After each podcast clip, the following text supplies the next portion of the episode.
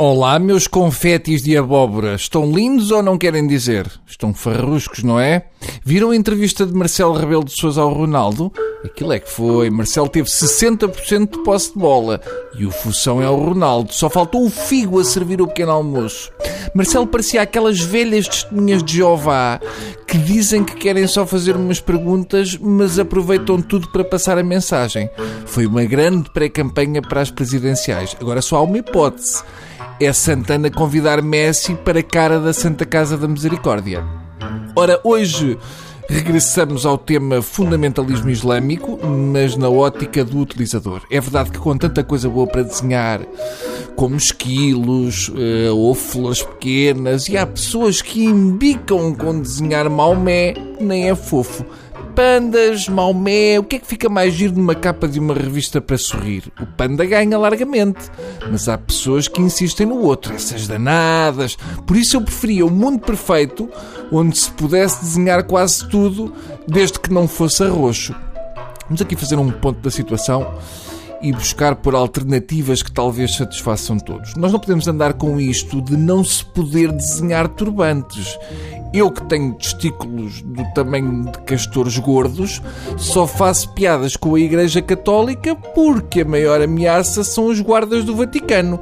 Ou julgam que eu sou parvo. Faço porque basta largar um rato na sala e o braço armado do Vaticano agarra nas cheias e sobe para cima de uma mesa. Aquelas lanças que eles usam é só para tentar evitar o assédio de bispos. Imaginem uns tipos fardados daquela maneira que parece uma barraca de gelados a correrem por um campo ao ataque. Eu tenho a certeza que eles próprios a meio vão ter noção do ridículo. Fingem que era uma cerimónia de boas-vindas e depois fogem. São suíços, detestam batatada. Agora, os tipos do ISIS, Al-Qaeda e sempre não brincam. Não, são determinados. Têm a determinação que qualquer homem de barba teria se lhe prometessem 72 virgens. Por isso eu apresento uma bela ideia que talvez possa resolver tudo, que é dar a cada indivíduo do ISIS e dessa malta 73 virgens, fruta para toda a vida e um terreno com palmeiras no Algarve. Ah, grande Bruno, sempre à frente. Ora, estamos a falar de cerca de,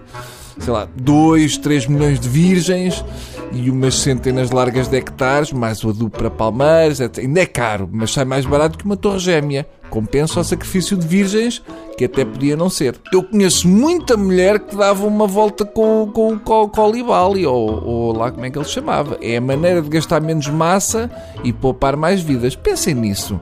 Estão de burca, resultava. Hum? Dava para meter umas muito mais lá pelo meio. Ainda por cima o Algarve tem imenso que fazer, portanto eu aposto que ainda ficavam 40 virgens por encetar. Eu acho que era o remédio santo, porque o principal problema disto tudo é que o que estão a oferecer no paraíso é altamente atrativo, como indica o nome. Portanto, ou se oferece mais em terra, ou se diminui as expectativas do paraíso. Por exemplo, podia vir um líder de muçulmanos dizer: Ah, afinal lemos mal, havia uma nódoa de queijo e não são 72 virgens. É uma senhora que era virgem em 72. Portanto, há que diminuir a oferta.